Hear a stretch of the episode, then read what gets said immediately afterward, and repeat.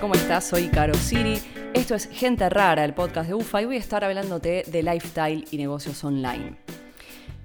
En el episodio de hoy voy a contarte cómo es la vida real de un nómada digital, o por lo menos la mía, la mía o la de Mina, cómo fue, cómo fueron esos cuatro años en los cuales eh, viajamos por el mundo mientras trabajábamos desde nuestras computadoras. Lo cuento en pasado porque, nada, hace unos meses decidimos, después de cuatro años sin casa, que te voy a contar ahora cómo es, eh, es un poquito duro en algún momento de la vida, sobre todo cuando ya no tenés 20 años, yo tengo 41, decidimos parar en Barcelona un poquitito para... Mm, primero porque necesitábamos echar raíces, volver a sentirnos eh, que pertenecíamos a algún lado, si bien el sentido de pertenencia es algo súper subjetivo, teníamos la necesidad esta de que te salude el, del almacén, el del bar, tener vecinos, ese tipo de cosas, y el volver a casa.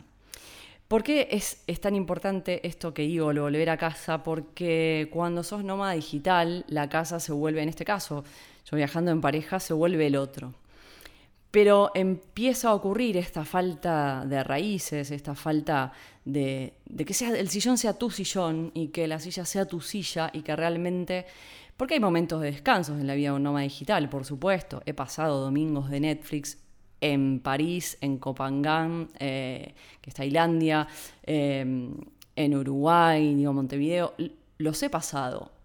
Pero nunca terminás de relajar del todo. Hay un montón de cuestiones que hacen a que siempre estés como en un estado de alerta. No hay un desplome sobre el sillón, ¿no? El, viernes y bueno, me relajo hasta que venga el lunes. Eh, y bueno, después de cuatro años de llevar esta vida, eh, absolutamente agradecida a, toda la experiencia que ahora voy a compartir con vos, digo, en un momento se nos hizo, se nos hizo muy cuesta arriba y dijimos, para, esto es para disfrutarlo, vamos a frenar, elegimos de todos los lugares que habíamos conocido, eh, que no fueron tantos, digo, nosotros no contamos países, no sé cuántos países conocí, cuántas ciudades, sé que, que logramos vivir en tres continentes en, un mismo año, estar en, América, en Asia y en Europa, y, cómo afecta eso para bien y para mal a tu cabeza, a tu cuerpo, al corazón, a las emociones, ¿sí? al corazón me refiero no al músculo, sino eh, a la parte emocional. Y creímos que después de cuatro años estaba bueno parar, primero para tener una vista en perspectiva hacia atrás y ver qué fue lo que vivimos. Nosotros salimos con un objetivo que era que el viaje nos dé la posibilidad de montar un negocio con las habilidades que ya teníamos y habilidades y herramientas que ya contábamos y las que fuéramos sumando en el viaje, y que nos diera la posibilidad de crecer, no solo personal, sino también profesionalmente. Después de cuatro años, para analizar eso, para tener un, poco de perspectiva, hay que frenar. Elegimos Barcelona entre todos los lugares del mundo que conocimos porque eh, si no la conoces y si la conoces seguramente hagas así con la cabeza como que sí, o bueno, si no estás de acuerdo también puede ser, digo, pero es una ciudad em, primero muy cosmopolita, hay gente de todos los lugares del mundo, o sea, estás en Plaza Cataluña y escuchas absolutamente todos los idiomas, hay gente de todos los colores, de todas las, todas, eh, religiones o, no religiones, eh, gente de todas las edades. Hay, mm, hay una variedad increíble que, eh, a mi entender, suma en lo cotidiano. Me parece que enriquece eso. Mucha gente está de paso, lo cual también lo hace una ciudad sumamente activa. Eh, me gusta saber que estoy en España y a su vez en Cataluña con este tema que tienen, eh, no voy a meterme ahí, digo, pero que, diferencia España vive sus regiones de, una manera muy diferente a como los lo vimos quizá en otros países.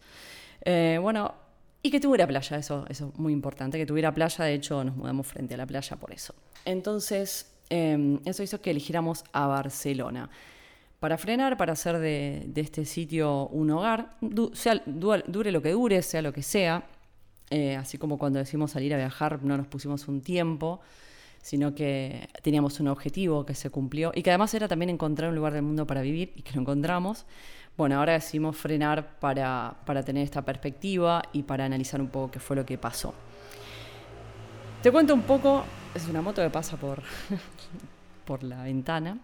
Eh, cuento que hace mucho calor en este momento que estoy grabando en Barcelona. Eh, supongo que será una ola de calor porque veníamos con días más livianitos.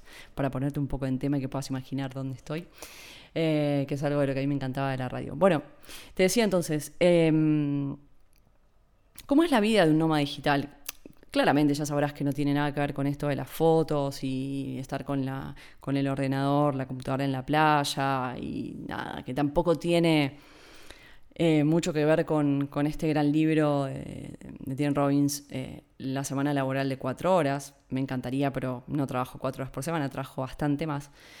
Em, pero sí tiene que ver con algo bastante, bastante complejo y que no todo el mundo está preparado para hacer. Cuando uno sale, sale con el sueño de viajar, más cercano al viajero que al nómada digital.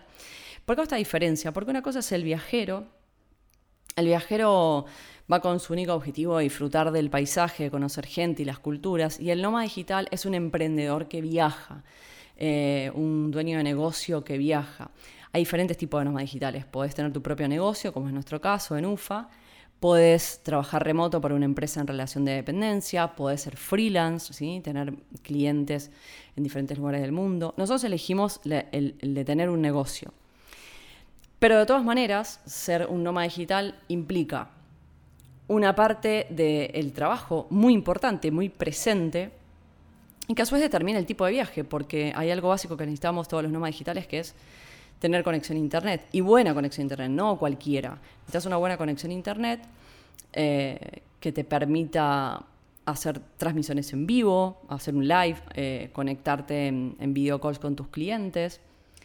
Em, un lugar, un espacio físico de trabajo que, tenga luz. Digo, también me pasó estar, eh, alquilar un, piso, un departamento que, no tuviera mucha luz y eso afecta eh, con el tiempo a tu productividad.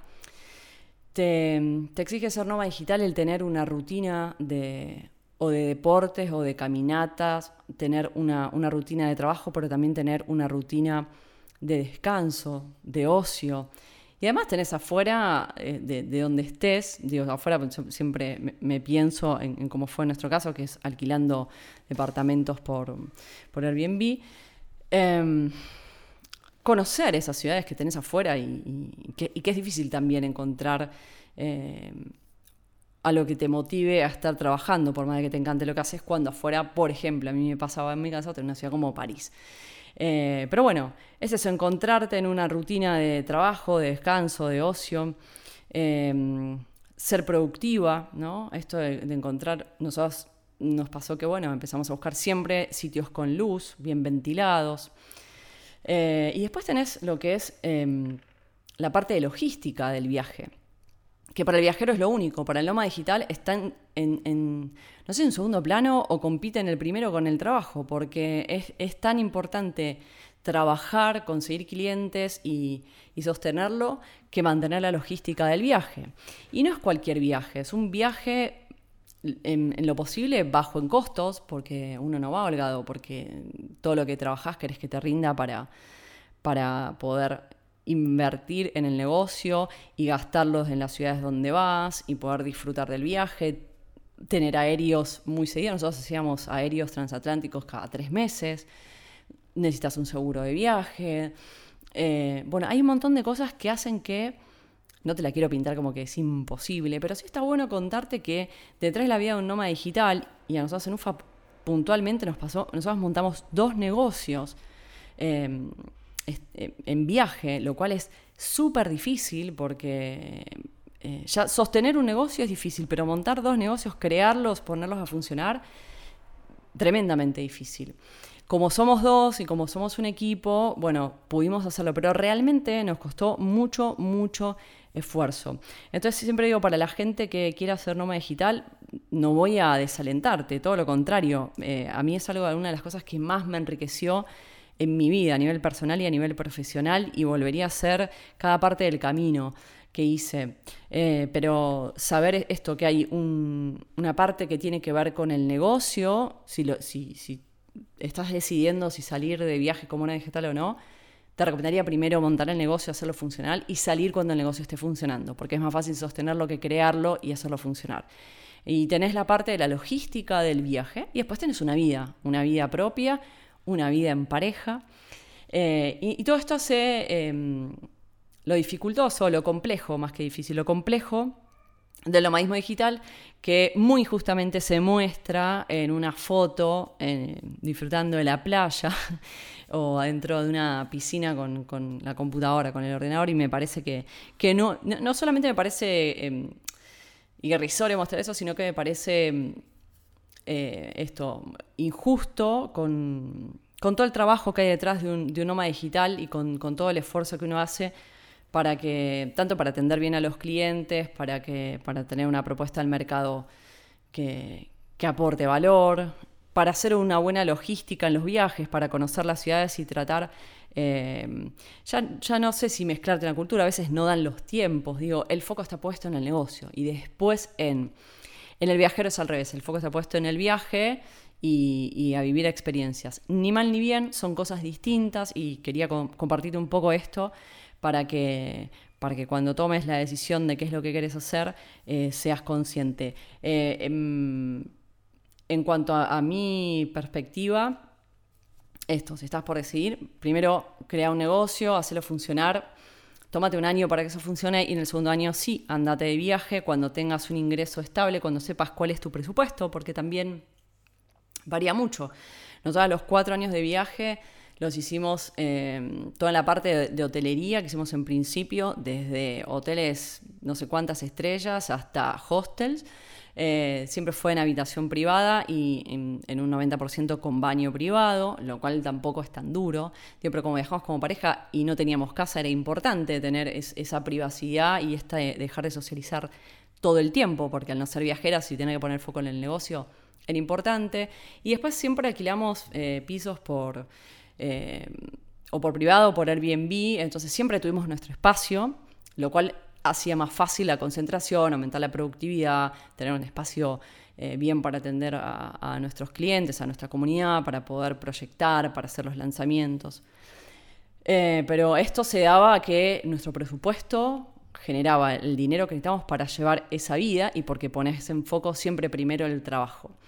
Entonces, si esto cae en detrimento, si nosotros no hubiéramos podido pagar esos trabajos, esos, eh, esos espacios, esa, una buena conexión a internet y demás, eso hubiera tenido un impacto directo sobre nuestro trabajo, sobre nuestra atención con nuestros clientes y probablemente eh, hubiera tenido un impacto directo sobre el negocio, un impacto negativo. Entonces, si vas a ser nómada digital, sabe que eh, tenés que tener el foco en el negocio, hay una logística de viaje y una vida ahí. y todo esto convive de una manera muy linda, yo insisto. Eh, quería contar esta complejidad porque la, foto en la pileta me parece injusta, eh, pero también contarte que es una, vida maravillosa, que te enriquece muchísimo, que la falta de, por más que estés en el mejor piso y con pileta y esto, la falta de, no es la falta, es salir de la zona de confort, la zona conocida, que la casa, por más linda que sea, no sea tu casa, que no puedas desplomarte en un sillón, en un sofá y relajar eh, al 100% hacen, y este estado de alerta constante que te contaba antes, hacen que tu aprendizaje se vea absolutamente potenciado, que generes herramientas que en, tu zona de confort jamás hubieras generado, eh, tener vivencias que jamás hubieran ocurrido de otra manera, te pone a prueba, te fortalece. Eh, es una experiencia absolutamente recomendable Así que mm, nada, si, no es lo tuyo está buenísimo, pero si tenés ganas, eh, nada, que tengas estos datos que es importante y, y abierto también tener la flexibilidad emocional, eh, corporal y de cabeza eh, que mm, los planes se hacen para deshacerlos, porque uno propone eh, pero bueno, es un poco la ruta la que dispone qué es lo que va a pasar. Nunca sabemos, por más planes que tengamos, nunca ocurre como lo, como lo pensamos. Y sí, eh, recomiendo esto, tener una, rutina deportiva o corporal, eh, porque el cuerpo también responde esto de estar pasando el invierno al verano, la selva a una playa o una ciudad. Bueno, todo este intercambio de, climas, de, de lugares nada, hasta las bacterias a las cuales uno está acostumbrado son otras. Entonces, eh, mantener el cuerpo sano, la cabeza tranquila, entonces hacer un deporte que siempre ayuda. Eh, y mantener esa rutina propia, sea de meditación o de salir a correr en cualquier lugar del mundo en el que estés, foco en el trabajo y, logística de viaje. Para pasarla bien, para que ese, eh, es, esa parte de tu viaje como nómada digital eh, te dé lo que, lo que necesites y realmente te enriquezca y, no tengas que volverte a casa como he visto a muchos después de tres meses, una isla paradisíaca, volver a casa eh, con la frente, la frente marchita como es el tango en Argentina. Soy Caro Siri, esto es Gente Rara, el podcast de UFA. Eh, te hablo siempre de lifestyle y negocios online. Si querés contactarme para cualquier cosa, preguntas, dudas, opiniones, temáticas, eh, si hay algo que puedas ofrecer para el podcast y quieras que te entreviste, contáctame a podcast.ufaestudio.com y si no, seguime en arroba carosiri en Instagram. Te dejo un abrazo, nos estamos viendo en el próximo episodio de Gente Rara.